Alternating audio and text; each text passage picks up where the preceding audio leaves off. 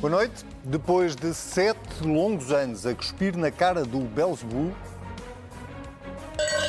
anda a conviver com essas ameaças do diabo há seis anos. O diabo que vá para onde deve ir e eu estou cá para lutar contra os diabos todos. Se não foi o diabo que nos derrotou, se não foi o vírus que nos derrotou, não vai ser a oposição a derrotar-nos nestas eleições.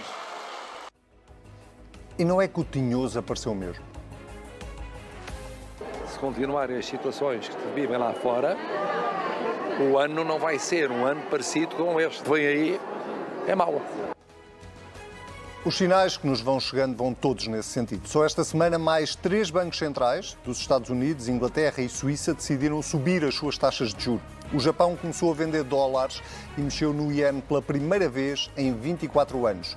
Na Alemanha já cheira a recessão e Putin, o responsável por tudo isto, anunciou que a guerra é para continuar. Por cá, pelo Burgo, as previsões do Conselho de Finanças Públicas já apontam para uma travagem a fundo na economia em 2023. Nuvens negras que antecipam uma tempestade perfeita. Acho que era importante dizer aos portugueses, olha, os cenários que há para os tempos que vêm aí são estes. Marcelo avisou uma, avisou duas e avisou três vezes. Mas claramente vozes de presidente não chegam ao governo. É preciso ter calma, ou como diria Jorge Jesus, take it easy. Nós procuramos ter sempre a informação até ao último momento para termos sempre a informação mais fidedigna quando se tomam decisões e se apresentam orçamentos. Afinal, qual é a pressa? Se é para dar mais notícias, o país pode esperar mais umas semaninhas. Assim como assim, os pensionistas já perceberam que foram enganados. Estes cálculos que o Governo diz que enviou são uma profunda aldrabice, são um desrespeito para com a Segurança Social, são um desrespeito, eu diria, para a nossa inteligência. Os pensionistas não são parvos, a Assembleia da República também não. E os funcionários públicos que tinham salários atualizados pelo valor da inflação, quando ela era baixa, agora vão ter que se contentar com umas migalhas. Nas negociações, nós temos em conta vários fatores. Nos salários, o que é que se costuma ter em conta? Costuma-se ter em conta a inflação, e essa deve ser 2% o referencial. Confesso que fico na dúvida se este será o mesmo Primeiro-Ministro que há três meses e com a guerra da Ucrânia já a decorrer prometia aumentar os salários em Portugal em 20% até ao fim da legislatura. Não se preocupem que o Ministro da Economia quer descer o IRC para as empresas. A minha esperança é que essa redução não seja só seletiva, mas seja global. Era um sinal muito grande que se poderia dar a todo o nosso tecido produtivo. Parece um ministro, fala como ministro, mas o que diz Costa Silva aparentemente não é para levar muito a sério. O Governo tem uma voz, a voz que é definida coletivamente, a voz do que é o Primeiro-Ministro, naturalmente a voz dos ministros que participam numa negociação e que, na minha opinião, eu, pelo menos, irei reservar-me para o final da negociação para falar sobre o assunto. Sejam bem-vindos a mais um Contrapoder, esta semana com uma convidada muito especial, doutora Manuela Ferreira Leite, muito bem-vinda. Obrigado por ter aceitado o nosso convite, É, já é da casa, portanto não, não é que não conheça a casa, mas é a primeira vez no Contrapoder, é com muito prazer que a temos aqui. Sérgio Sousa Pinto, eh, muito bem-vindo, Sebastião Bugalho. Vamos começar eh, pela, não diria pelo diabo, que se calhar dá-nos azar, mas eh, pelas previsões, eh, doutora Manuel Ferreira Leite, que eh, vão saindo quase todas as semanas. Em Portugal tivemos o Conselho de Finanças Públicas que não aponta para uma recessão no próximo ano, aponta para uma- um abrandamento significativo, mas não para uma recessão. E eu gostava de começar exatamente por aí. Como é que a Alemanha prevendo já uma recessão que possa acontecer ainda este ano, não no próximo, e todos os sinais externos que, que nós estamos a ter das economias mundiais, como é que acha possível eh, que Portugal ainda assim possa crescer no próximo ano? Ah, muito boa noite, obrigada pelo convite, boa noite a todos. Bom, eu não iria desde já falar em números, já porque é um bocado cedo falar em números, mas iria, fiz uma listagem das ideias que têm estado no ar. Uma delas é a ideia do trambolhão, isto é, estávamos a crescer de uma forma absolutamente espantosa, uhum. que eu penso que a Alemanha poucas vezes experimentou, 6,7%, e damos agora um trambolhão e vamos só para, espera-se apenas 2,1%. Portanto, esta é a ideia de que estávamos a crescer bastante, e 2,1% para nós é imenso. Uh, simultaneamente, há informações de que estamos quase em pleno emprego. Uhum. Uh, e as previsões continuam a apontar nesse sentido? Nesse sentido. Por outro lado, temos níveis de pobreza uh, uh, a agravarem-se. Uhum. temos problemas da sustentabilidade da segurança social que começam a aparecer e com isto tudo considera-se que vai haver um, um superávit no orçamento. Tudo isto em conjunto é verdadeiramente inviável de acontecer. Eu penso mesmo que poderia constituir uma tese de doutoramento para qualquer economista. É incompatível, hein, São incompatíveis. Quer dizer, não há hipótese de estar a economia a crescer, o desemprego não existe, simultaneamente estamos a empobrecer e simultaneamente estamos preocupados com o déficit. Portanto, isto não é conjugável. Hum. E não é conjugável porque cada uma das coisas inclui aspectos que estão resumidos numa frase mas que, que nos dá a entender porque é que nós estamos a empobrecer. Esse sim é a realidade. Mesmo estando a crescer mais de 6% este ano. Bom, mas é que nós não crescemos 6%. Mas este ano não podemos uh, enganar as pessoas e considerar que há um crescimento de 6% que vem a partir de qualquer nível em que nós estávamos. Nós fomos o país da Europa que, em, uh, uh, na pandemia, mais caiu foi, foi mais até baixo. Uhum. Portanto, a economia... Muito por causa do turismo, não é? Em parte, porque nós dependemos... Não sei porque é que foi. Nós, muito... Não é isso que estamos a discutir, não é a origem. Estamos a discutir é o que é que aconteceu. Sim. Foi o que foi mais abaixo. Portanto, é o que mais sobe. Quando nós deitamos, já disse isso uma vez, quando deitamos uma bola ao chão, ela salta tanto mais quanto mais força ela for atirada para o claro. chão. E, portanto, é evidente que este 6,7 não é um crescimento normal, nem nunca foi, nem podia ser, e, portanto, só pode ser útil para os ouvidos. Bom, e, portanto, é a primeira ideia que eu acho que é absolutamente. Nem percebo porque é que o Conselho de Finanças Públicas fala em trambolhão. Uh, ou em. Se não o seu trambolhão é das finanças públicas, houve alguém que o disse. Porque não há aqui trambolhão nenhum. Estamos a ficar no nível a que estamos habituados, que é um pouquinho quando crescemos. Sim. E, portanto, este 2,6, este 2,1, não é nenhum trambolhão, é aproximar-nos daquilo que é o crescimento natural. É quando nós começamos a crescer e todos os outros, nós crescemos, mas os outros crescem mais do que, mais nós. Do que nós. E, portanto, nós somos ultrapassados. Mas isso é o paradigma, é que neste momento todos os outros estão a começar a, a, a antecipar recessão, não, nem sequer crescimento, não é? Pois. Sobretudo a, a principal economia europeia, que, da, da, qual nós eh, dependemos ainda Sim, mas, está, mas alguém está à espera que nós também não entremos em recessão. Quer dizer, portanto, isso é uma coisa uh, que seria, mais uma vez diga, uma tese de doutoramento.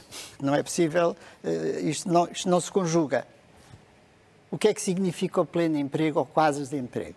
Mais de metade da população está reformada. Portanto, esses não estão a contar para o desemprego.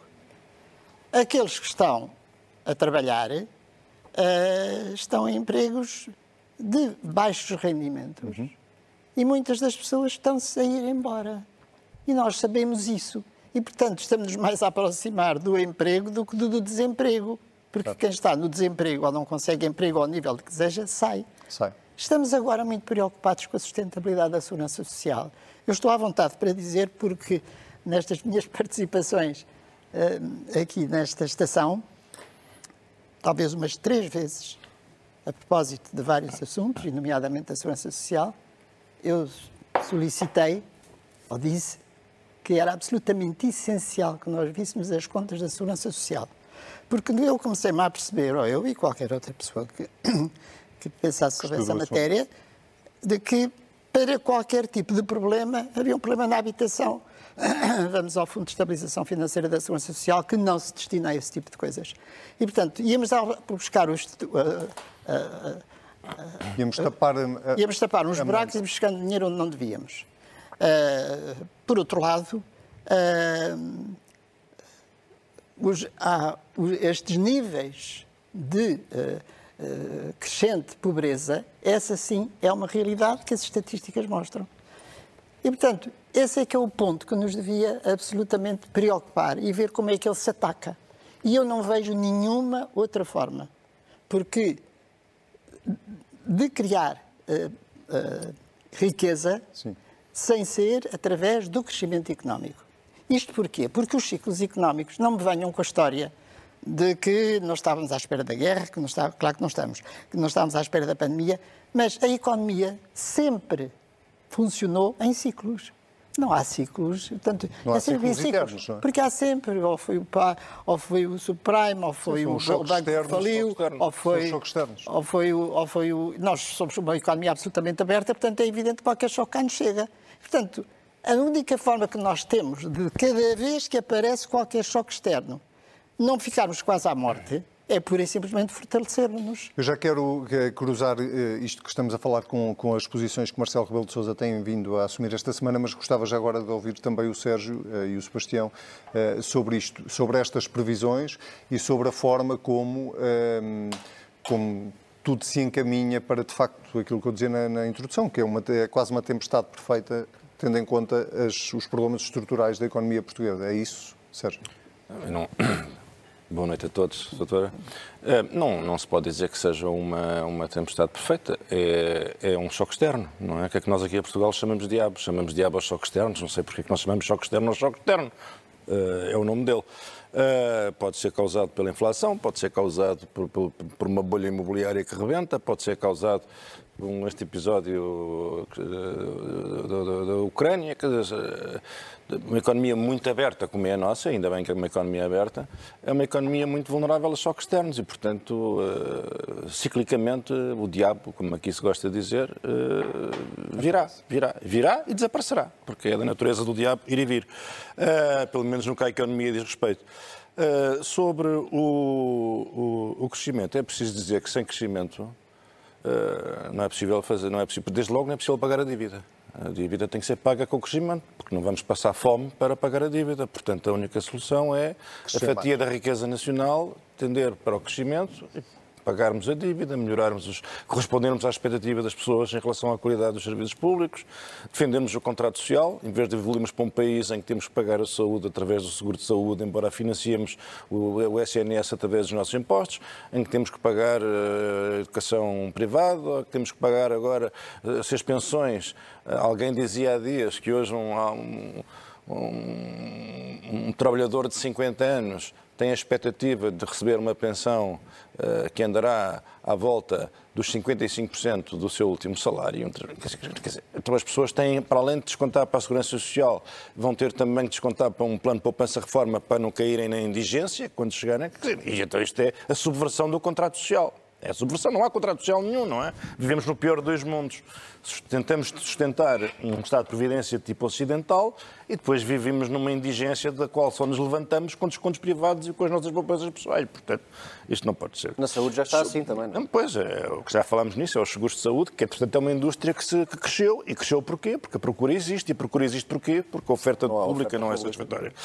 Uh, em relação ao, ao, ao, ao, aos célebres 6,7% e ao trambolhão, também já tivemos aqui a ocasião de conversar sobre isso. Estes 6,7% são uma ilusão. Eles são uma ilusão porque são o crescimento que não pode ser compreendido fora do quadro da recuperação da depressão do Covid. Portanto, isto, o nosso crescimento real deve ser de 1, 2, por cento, com sorte, com sorte 2 tal por cento. Portanto, se chegarmos de 2 para 1, que é o que diz o Conselho das Finanças Públicas, é um, trabalhão, é um trambolhão que está dentro da margem de variação deprimente do crescimento português, que anda sempre aqui à roda deste tipo de, de indicadores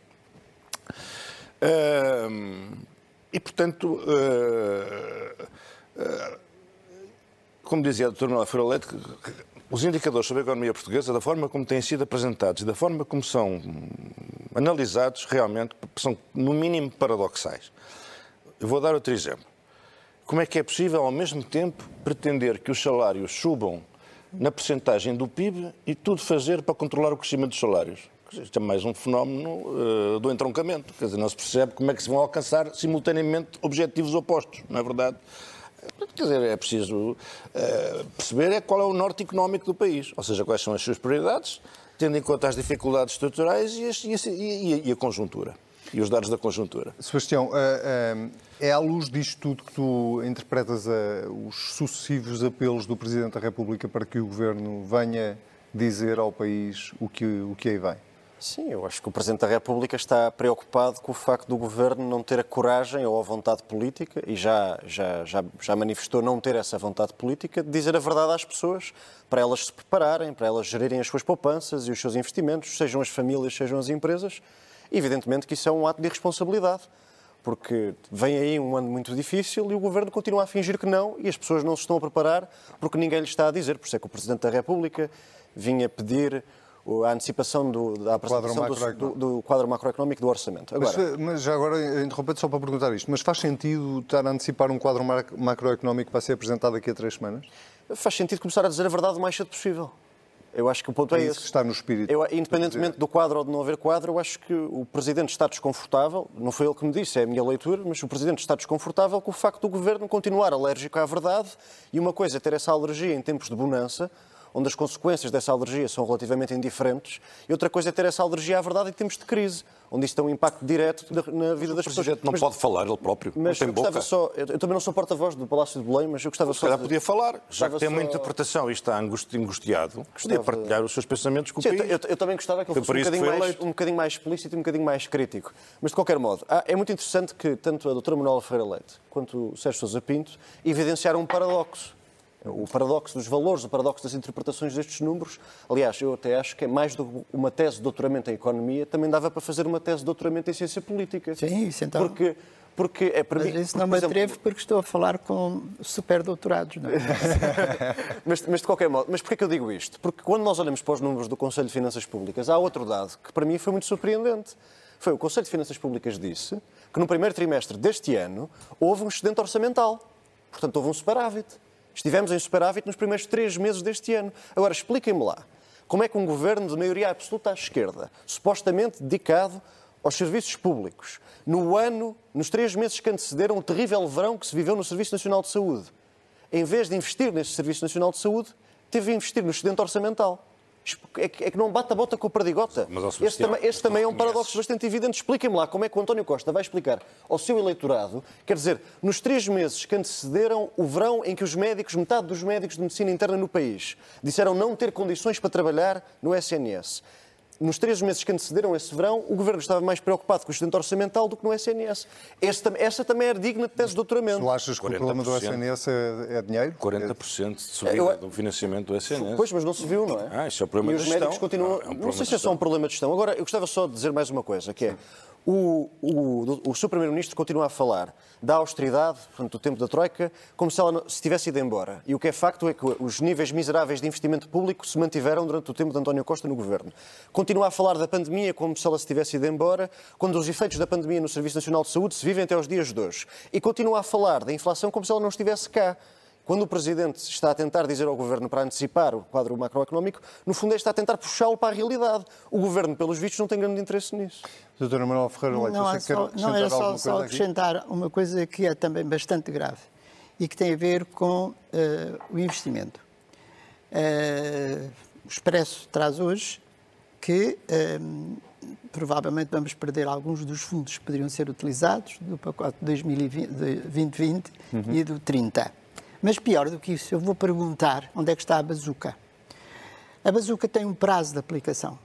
Foi apresentada como um projeto uh, impulsionador da nossa economia, que seria talvez a nossa última oportunidade. Desenhado pelo atual Ministro. Que tem, re, que tem relativamente um prazo para ser aplicado, portanto podemos perdê-lo.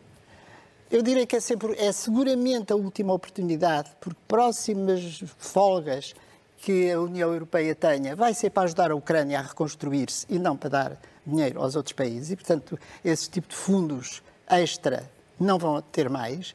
E aquilo que eu vi foi o Ministro das Finanças ir ao Ecofin por aos seus colegas a hipótese de adiar a execução da bazuca. Da bazuca, sim. Quer dizer, para quê?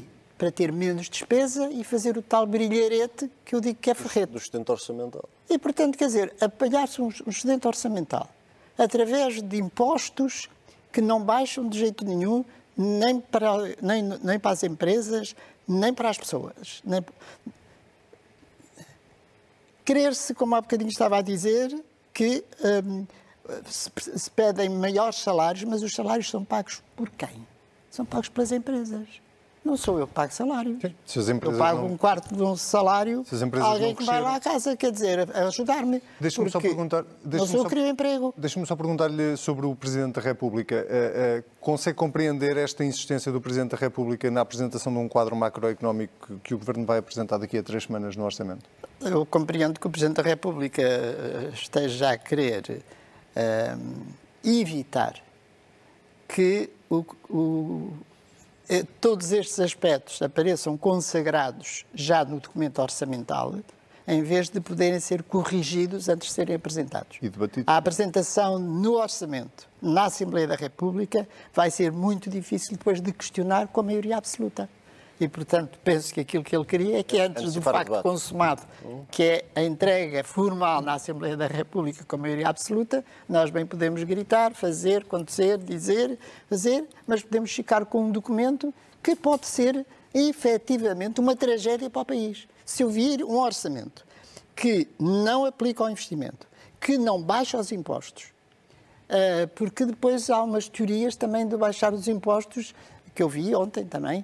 Eu ia, ia passar exatamente. Está, está a falar do Ministro Costa Silva com a descida do IRC? Não, eu estou a falar do, do líder parlamentar do Partido Socialista, eh, da forma como eh, apresentou eh, a impossibilidade ou a inoportunidade de se fazer uma redução do IRC sem ser generalizada, portanto, ser só para alguns, quando ao mesmo tempo nós temos a, a fotografia do que é que é o nosso tecido empresarial e o nosso tecido empresarial é a grande maioria são pequenas, médias e pequeníssimas empresas que não pagam IRC. De E depois 80, há ali uma 90%. pequena parte que paga IRC e nós ficamos contentes com este estilo de estrutura empresarial e esperamos que vamos crescer com esta estrutura Esse, empresarial. esse é um E debate que tem, tem décadas, não é? Ouça, tem décadas e é evidente que nós não temos só porque estas empresas que pagam, que pagam o IRC. Acontece que não só o IRC está a um nível que não capta quem cá vem, como os nossos próprios investidores, só aqueles mais, eh, enfim, mais eh, limitados é que, é que ficam com o investimento cá, cediam as suas empresas e vão pagar o IRC lá fora. Portanto, a nossa estrutura não pode ser só aquela que nos mostra a estrutura do IRC. O IRC não serve apenas para obter receita, serve para incentivar o desenvolvimento económico do país. E o investimento das empresas. não é? Exatamente. Eh, E a atrat- a atratividade, A atratividade. do país. Oh, Sérgio, eu, aproveito exatamente aqui a deixa da doutora Manuela Ferreira Leite para te perguntar como é que tu viste eh, esta semana eh, o Ministro da Economia eh, defender, enfim, ele não estava no papel de comentador, estava exatamente no papel de Ministro da Economia, defender uma descida transversal do IRC e basicamente um cerco completo, pr- primeiro do, do Governo, mas depois até do próprio Partido Socialista, eh, desautorizando Costa Silva quase numa base diária. Sim, eh, eu responderei à tua questão, mas gostava, só de fazer aqui uma pequena observação em que disse a doutora eh, Manuel Ferreira. O, o Presidente da República estará, porventura, não sei, não conheço o seu pensamento, interessado em eh, que erros sejam corrigi- corrigidos antes da, da- da discussão orçamental eh, prevista para outubro. Mas o Presidente, da- nada impede o Presidente da República de ser explícito e, de, sendo este o pensamento dele, dizer ao país estamos em marcha forçada a, caminhar, a priorizar o, o excedente orçamental numa altura em que essa não deve ser a prioridade do país, porque os custos vão ser tremendos para a economia e para as famílias e para os indivíduos. Isto é o que o Presidente da República, convém esclarecer que o Presidente da República não é o Conselho de Finanças Públicas, foi eleito por voto direto e universal. Portanto, o que se espera do Presidente da República é que seja um bocadinho mais eh, corajoso na afirmação do seu ponto de vista, no caso de possuir um ponto de vista próprio. Eh, eh, Só, só, só uma interrupção, peço só desculpa, no sentido de dizer que aquilo que eu disse do Presidente da República é a interpretação minha, não interpretação foi com ele. sua, claro. Eh, sobre a questão, de- evidentemente que eh, uma divergência eh, entre membros do governo. Ainda aqui há dias falávamos de uma outra coisa qualquer que eu considerei que não era uma divergência, era, era a questão. A taxação dos lucros extraordinários. Taxação dos lucros extraordinários. Que também envolveu Costa e Silva. Também, mas era uma matéria sobre a qual o governo não tinha ainda tomado posição e os governos não têm que tomar posição a correr, porque isto não é uma corrida para, para, a matérias cuja complexidade exige uma ponderação delicada. Aqui não. Aqui houve de facto uma uma confrontação pública de opiniões diferentes. Uh, e isso é evidentemente algo que de, deve ser evitado. deve ser evitado, ainda por cima, porque toca um aspecto essencial. Toca um aspecto essencial sobre o qual é, é, é, é, desejável, para não dizer que é indispensável, que o governo, que o governo tenha um rumo claro. É? Uh, e qual é essa questão? É a questão de saber qual é o papel dos impostos no desenvolvimento económico do país e no crescimento económico do país. Quer dizer, qual é a função que eles têm?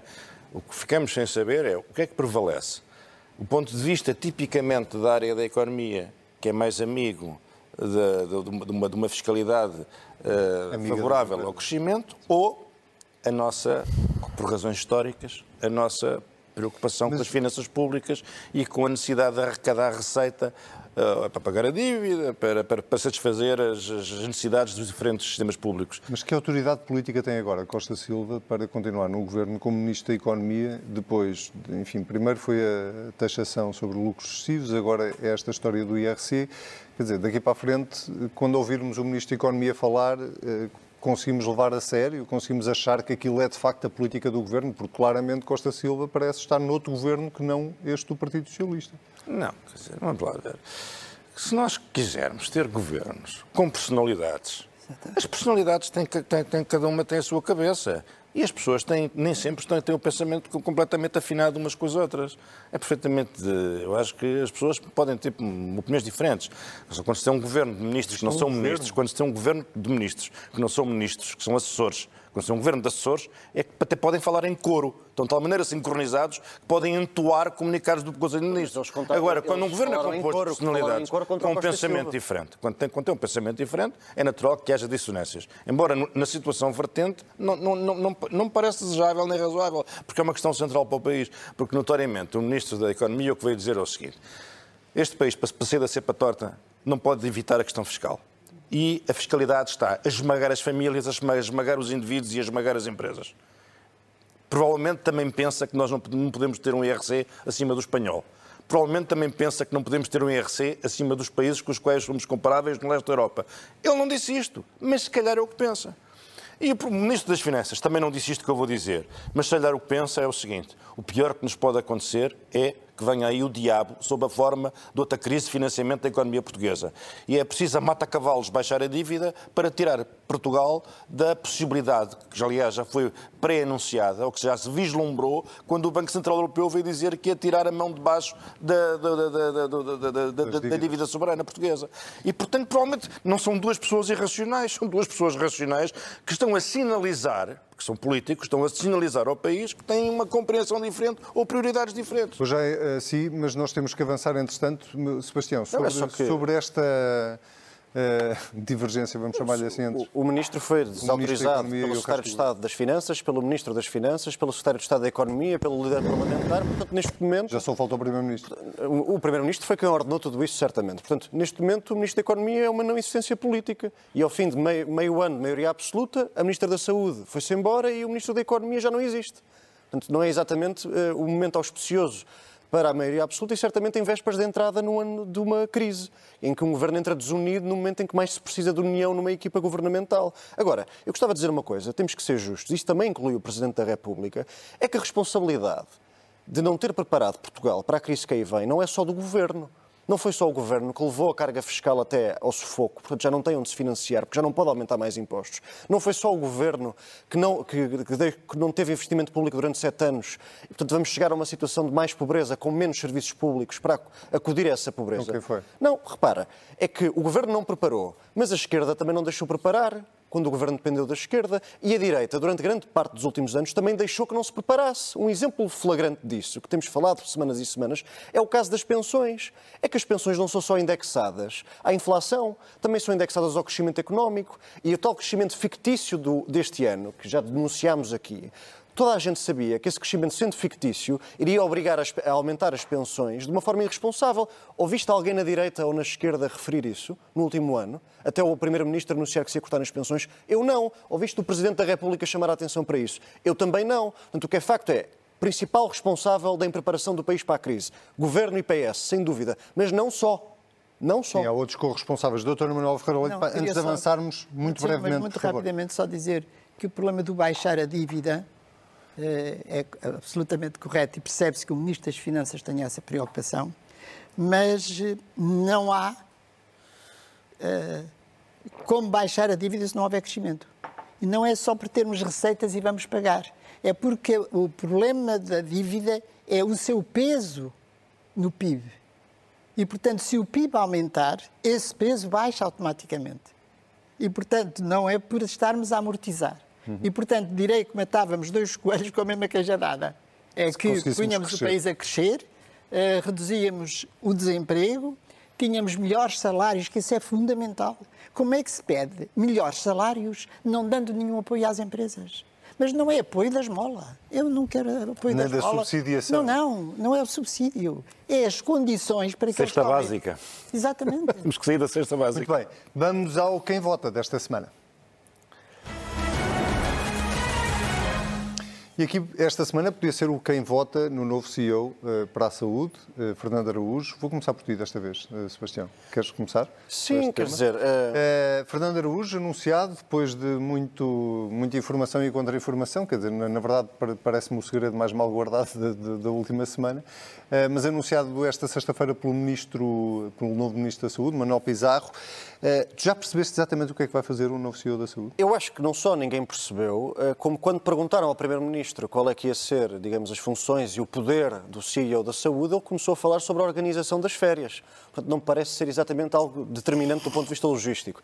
Agora, coisas importantes para dizer. Em primeiro lugar, eu tive pena, e aliás falámos sobre isso, que o Dr. Fernando Araújo não fosse para Ministro da Saúde, porque eu estava convicto e ainda estou de que o Governo precisava de uma aragem de alguém que fosse crítico e mais mais pensador por si próprio e não alguém mais obediente do ponto de vista partidário como Manuel uhum. Pizarro. Agora, esta sua nomeação para CEO da Saúde não é, digamos, não vai resolver os problemas do Serviço Nacional de Saúde e eu vou explicar porquê. Em primeiro lugar, o SNS não é o São João. Não é o São João, é muito diferente, porque quando era presidente do Conselho de Administração do hospital, o Dr. Fernando Araújo podia colocar o lugar à disposição se o governo não lhe desse aquilo que lhe tinha prometido. Agora vai colocar o lugar à disposição de si próprio? se não lhe derem aquilo que lhe prometeram? Como que, pode, pode, pode fazê-lo, mas quer dizer, o, este lugar, que é um bocadinho mais político do que dá a entender, da forma como tem sido interpretado até agora, eu não sei, ninguém, pelos vistos, sabe que recursos humanos ou financeiros vai ter que eh, poder vai ter sobre a SSS, sobre a ARS, sobre as administrações centrais ou regionais. Portanto, eu acho que o Dr. Fernando Araújo vai ficar nesta situação muito ingrata, que é, vai ter a incumbência de gerir sem ter poder para o fazer. Portanto, vai mediar problemas sem ter os meios e a autoridade para os resolver. E isso parece-me ser, do ponto de vista da situação em que ele vai estar, bastante ingrato. Espero que ele continue com o seu espírito crítico, mas também espero que Manuel Pizarro faça mais por ouvir a ele do que para ao Primeiro-Ministro. Sérgio, é sobre o CEO da saúde. Corremos o risco de qualquer dia temos um para a saúde, um para a educação, Bem, um para a segurança social. Se esta solução se, se, se revelar uh, viável e útil, não, não é um risco. Temos que encontrar então um CEO, um CEO para, para, para, os outros setores. Desde que ela funcione, todos, todos nós desejamos, espero, estou convencido, que ela, que ela funcione.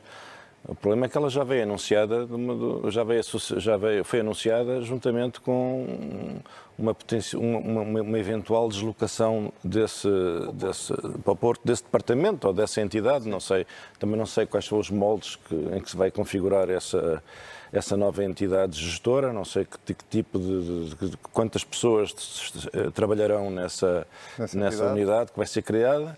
Agora, o que me parece é que, evidente, o problema tem um país de, de, de, de, excessiva concentração, mas a desconcentração uh, não, não é, do meu ponto de vista, posso estar enganado, Os colegas e amigos corrigir-me-ão, não é assim que se faz. Quer dizer, eu acho é que num, num, num subsetor pejado de problemas criou-se outro problema, não é? É outro problema, um problema adicional. E acho que na área da saúde não são necessários mais problemas. Mas não pode ser um, esse, isso não pode ter sido um argumento para tentar convencer Fernando Araújo a aceitar o cargo, tendo em conta que ele é... Mas, mas lá está, quer dizer, as coisas têm que vir sempre embrulhadinhas com um laçarote mentiroso. Não, quer dizer, mas vale dizer a verdade. As condições são estas e faz assim e é viável e nós temos o problema resolvido e os técnicos estão aqui e os que não estão aqui estão dispostos a vir para aqui viver, mais as famílias, mais as casas, as coisas. Não sei, agora, o que me parece realmente é que uh, uh, não há vantagem nenhuma em acrescentar problemas aos problemas pré-existentes, sobretudo numa área como a saúde, que hoje em dia é um saco de dificuldades, não é verdade? Doutora Ferreira Leite, esta eu, ideia confesso, do CEO... Eu confesso a minha ignorância dizendo que só sou capaz de falar nisto na total ignorância, porque desconheço totalmente qual é que possa ser o papel do CEO para a saúde. Uh, pode ser que pelas competências que lhe são atribuídas, que há de ser com certeza publicado, talvez eu venha a perceber e a dizer qualquer coisa. Porque assim a seco não consigo entender. Mas, e não consigo entender porque a saúde tem dezenas de estruturas, centenas de funcionários, uh, politizado tremendamente. Uh, porque sabemos que todas as estruturas da saúde por esse país fora uh, estão praticamente todos ocupados por pessoal de natureza política de, vários partidos. Uh, tem sido uma das fontes de absorção de emprego. portanto, tem força política. Quem é que politicamente faz isso? E, por outro lado, quanto tempo isto dura? Se tivesse que fazer apostas, eu diria que não espero morrer tão cedo, mas admito a hipótese que não chega a ver a conclusão. E é, não conhecendo o senhor de lado nenhum, a não ser pela sua, uh, pela sua, pelo papel que dizem que efetivamente, pelo currículo que tem, e portanto que merece toda a consideração, sem o conhecer, tenho imensa pena dele. Acho que é, não sabe no que se vai meter e portanto dou-lhe pouco tempo, pelo menos, para uh, estar uh, intelectualmente capaz de aguentar o que vai acontecer. Especialmente porque tenho imensa dificuldade em ver que vai acontecer alguma coisa. Muito bem, vamos às moções desta semana. Vamos, a, vamos começar por ti, Sebastião. Que tens uma moção de censura uh, ao PSD. Ao PSD, é verdade ao PSD atual, à sua liderança Acho que desde que mudou a liderança do é PSD, a vez. é a primeira vez que Sim. tu uh, dás uma moção de censura ao PSD. Old habits die hard. Mas, mas isto para dizer o quê? Quer dizer, o, o Dr. Luís Montenegro conseguiu uma coisa que eu achava que ele não ia conseguir. Um prolongamento enorme do seu estado de graça. O Congresso correu-lhe muito bem e ele conseguiu ter, cair na, na, na bonomia mediática e até partidária e política, reunindo com António Costa e tudo mais, durante uma série de meses. Isso foi algo que correu muito bem e que eu não estava à espera que acontecesse. Esta semana eu diria que foi a primeira escorregadela, por duas ordens de razão. Primeiro, um cartaz que promete aos pensionistas, aos portugueses, nenhum corte nas pensões com o PSD e um corte de mil milhões com o PS. Portanto, quando o governo está a passar por desonesto, porque não assume que tem que apostar na responsabilidade da segurança social, o PSD quer passar por irresponsável porque a não ser que, que possa prometer aos portugueses que se estivesse no governo iria indexar as pensões à inflação de 7,3% ou cerca de 7,4%, a não ser que seja isso que o PSD esteja a prometer, então ou está a mentir ou está a ser irresponsável. Nenhuma das duas me parece positiva para um partido que quer ser governo. E depois a segunda coisa é numa semana em que o governo está a cair aos pedacinhos, com ministros a deixarem de existir e a serem desautorizados pelos seus próprios secretários de Estado, o PSD decidiu mandar um e-mail ao seu grupo parlamentar a indicar que era para votar no senhor do Chega para vice-presidente do Parlamento. Nós já discutimos isso aqui e não vale a pena estar a discuti-lo outra vez. Mas o que eu não consigo perceber é qual é que é a pertinência disso. Quer dizer, o PS de repente não consegue respirar e o PSD decide entrar em boca a boca com o Chega oferecendo-lhe notícia e normalização. Então eu não percebo como é que se desperdiça um estado de graça e uma oportunidade política de se afirmar como alguém responsável, democrático, cumpridor e alternativa e se prefere prometer o impossível e namorar André Ventura. É exatamente o oposto do que devia ter sido feito. Depois desta imagem tão gráfica, não resisto perguntar à, à doutora Ferreira Leite se, se, se, assina por baixo esta crítica do Sebastião. Uh, para assinar por baixo, teria que, uh, ou não assinar, uh, teria que utilizar o meu tempo uh, para a moção num assunto que não era aquele que eu tinha trazido. E, portanto, poderá ficar não, para outra fica, fica para outra, fica para outra uh, E, portanto, uh, aquilo que eu trazia era uma. Traz uma moção de. Censura é. às debilidades do sistema educativo. Uhum. É um problema seríssimo, tão sério ou pior que o da saúde, porque o da saúde tem os sintomas à vista, sentem-se, veem-se, uh, vivem-se, e os problemas da educação criam feridas que não se veem, mas que é uma marca que não se uh, uh, alivia, ou fica, é uma marca que se mantém ao longo da vida. É uma, é uma situação que eu considero muito grave, que está verdadeiramente uh, incontrolável, que não está, não tem nenhuma solução à vista, que é algo que se prevê há muito tempo, que se tem vindo a agravar e que hum, acha-se natural que uh, haja uh, alunos que não tenham, Professor. uh, não tenham professores. Pior do que não haver alunos que não tenham professores foi o facto de ter sido tomada uma decisão que, relativamente aos professores de inglês e de português, se baixassem as qualificações exigíveis para, enfim, lecionar essas, uhum. essas, o que é realmente uma, como eu ia dizer, é algo semelhante ao dizer, no caso da saúde, não adoeçam, Uh, porque uh, isto, não, não, dá isto não dá jeito. Portanto, é, não tenham as mesmas qualificações, mas vão dar as mesmas aulas. Quando nós estamos no processo de Bolonha, que com todos os defeitos, todas as críticas que possam ser feitas, a verdade é que somos comparáveis, tanto os professores como os alunos, nas suas qualificações através de unidades de crédito, uhum. e nós vamos pôr os alunos em desigualdade em relação às suas qualificações. E, portanto, nas hierarquias uh, educativas, nós vamos ficar penalizados pelo facto de termos professores que não têm as qualificações exigidas por Bolonha. E, portanto, independentemente das consequências que possam ter uh, para a formação das pessoas, tem ainda estas consequências de natureza competitiva, uh, e acho que, efetivamente, estamos a tocar num ponto que marca o resto da vida das pessoas e não apenas a doença. É? O Sérgio não tem emoção, mas também querias dizer ah, sim, qualquer sim, coisa sim, sobre, eu, sobre o tema da educação. Queria, queria. Uh, até pode, posso já converter isto numa moção de congratulação ou de apoio. Uh, a doutora Manuel Ferreira. Mas eu também gostava de parasitar um bocadinho as moções dos meus amigos. Mas, por favor, okay. uh, só não uh, muito porque já, já passámos o tempo. Aqui a doutora Manuel Ferreira Leite referiu-se a este, a este caso. E eu gostava de lembrar outro caso análogo, que é, como não temos médicos de medicina geral e familiar, também médicos e diferenciados vão passar a, passam por especialistas que não são de medicina geral e familiar. Quer dizer, esta, estas soluções para os problemas são más soluções para os problemas. Os problemas continuam lá. E eu queria agora fazer aqui realmente um elogio uh, entusiástico, devo dizer, ao nosso Ministro da Educação, João Costa, que quer um acordo para um modelo objetivo, estou a ler, que permita às escolas escolher os professores. Eu acho que isto é absolutamente essencial. E eu julgo já que o ministro criticado está... pela FENPROF. Eu acho que o ministro, claro, mas isso já se sabe, mas a FENPROF é um, é um, é um, é um, faz parte de, de, quase todos os problemas e de pouquíssimas soluções. O problema é que o ministro se imagina que vai chegar a um acordo para não andar à bulha com os sindicatos, desengane-se.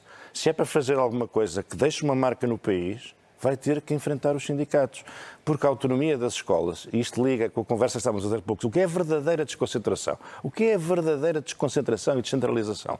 Não é dizer ao Ministro João Costa que agora o Ministério da Educação vai para Santarém e ele leva a família toda para Santarém, mais os 50 mil uh, amanuenses do Ministério da Educação. Não. Descentralização é, na capital fica o João Costa, e as escolas passam a ter autonomia, em vez de serem geridas de braço dado por João Costa e pela FENPROF. Essa é que é a questão fundamental. Portanto, desejo-lhe boa sorte, felicito pela sua decisão e, e espero que seja bem sucedido. de confiança para João Costa. O nosso tempo está mesmo, mesmo, mesmo a acabar. Vocês vão... Uh, Uh, uh, compreenda que deixem as vossas sugestões para a próxima semana, mas tendo a doutora Ferreira Leite uma sugestão e sendo a nossa convidada, diga lá o que é que tem para nos oferecer. Bom, tinha-me pedido uma sugestão de natureza cultural e eu digo-lhe que uh, a Câmara Municipal de Lisboa uh, uh, passou a dispor de um passe cultural para acesso gratuito a todos os equipamentos culturais da cidade gratuitos para menores de 23 anos. Eu acho isso uma coisa importante para a possibilidade de jovens e não tão jovens poderem ter acesso e passarem a conhecer melhor os aspectos culturais da cidade. Da cidade de Lisboa, que são, e que são muitos e são bons. Doutora Manuel Ferreira Leite, muito obrigado por ter aceitado o nosso convite. Foi um prazer tê-la aqui connosco no Contrapoder. Sérgio Sousa Pinto, Sebastião Bugalho, nós temos encontro marcado na próxima semana. Quanto a si, também temos encontro marcado consigo, seguramente, mas dizer-lhe antes de me despedir que se quiser voltar a ver o programa desta semana ou ouvir, estamos em cnnportugal.pt ou em qualquer plataforma de podcast. Tenha uma ótima semana.